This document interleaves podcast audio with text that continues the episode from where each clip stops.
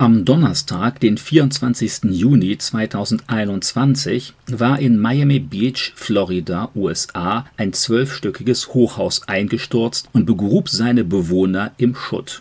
Mit einem großen Knall war die Hälfte eines 40 Jahre alten Gebäudekomplexes namens Camplain Towers in sich zusammengefallen.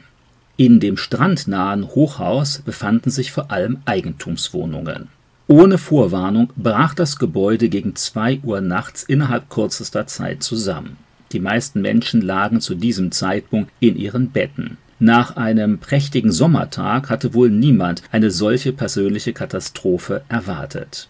Keiner der betroffenen Bewohner hatte damit gerechnet, so schnell zu sterben.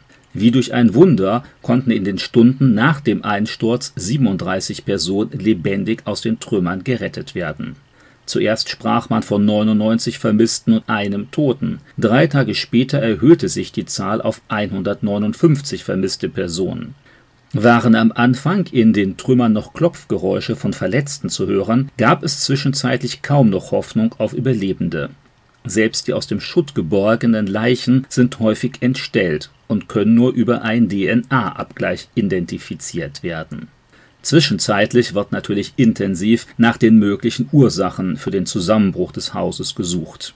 Bei einer routinemäßigen Gebäudeprüfung aus dem Jahr 2018 waren Probleme an einer Betondecke unter dem Pooldeck sowie zahlreiche Risse und abbröckelndes Material an den Säulen, Trägern sowie den Wänden der Tiefgarage bemängelt worden. Die beobachteten Schäden an Armierung und Beton gehen wahrscheinlich auf die salzhaltige Meeresluft zurück für die nächsten Monate waren deshalb umfangreiche Erneuerungsarbeiten geplant, die jetzt offensichtlich zu spät kommen. Für die Betroffenen ist der Einsturz dieses Hochhausblocks eine Katastrophe, finanziell, vor allem aber körperlich und psychisch.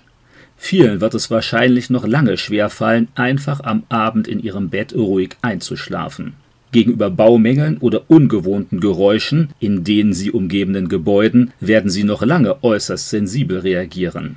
Einige werden wohl den Rest ihres Lebens von den körperlichen Schäden dieser Nacht begleitet werden. Sicher wird es noch Wochen dauern, ehe alle Angehörigen Gewissheit bekommen über ihre vermissten Freunde und Familienangehörige. Juristische Auseinandersetzungen und Prozesse werden vermutlich noch Jahre in Anspruch nehmen. Die breite Öffentlichkeit aber wird sich schon in wenigen Tagen wieder einer neuen Katastrophe zuwenden und bald schon vergessen, dass das Leben hunderte Menschen von einer Minute auf die andere grundsätzlich verändert wurde.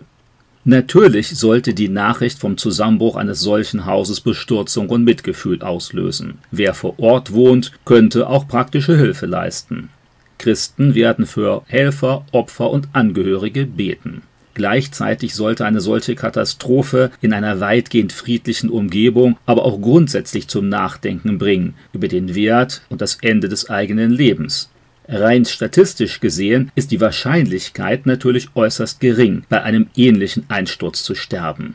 Andere aber verlieren ihr Leben ebenso unerwartet und häufig auch unvorbereitet durch einen Absturz beim Bergsteigen, durch einen Stromschlag, eine Lebensmittelvergiftung oder einen Herzinfarkt. Obwohl wahrscheinlich jeder die kommenden Tage und Jahre plant, kann das Leben durchaus ganz schnell vorbei sein. Gott lehre uns bedenken, dass wir sterben müssen, damit wir klug werden, heißt es in diesem Zusammenhang in Psalm 90, Vers 12.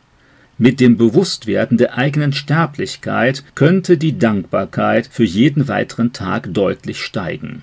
Wer sich nicht nur vor dem blinden Zufall abhängig wissen will, wird sich verstärkt an Gott erinnern, der letztlich über Leben und Tod entscheidet.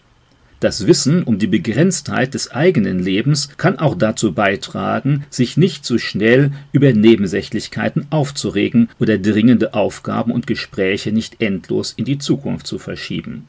So ein plötzlicher Tod wie durch den Einsturz eines Hochhauses fordert natürlich auch dazu heraus, sich ernsthaft Gedanken über das Leben nach dem körperlichen Tod zu machen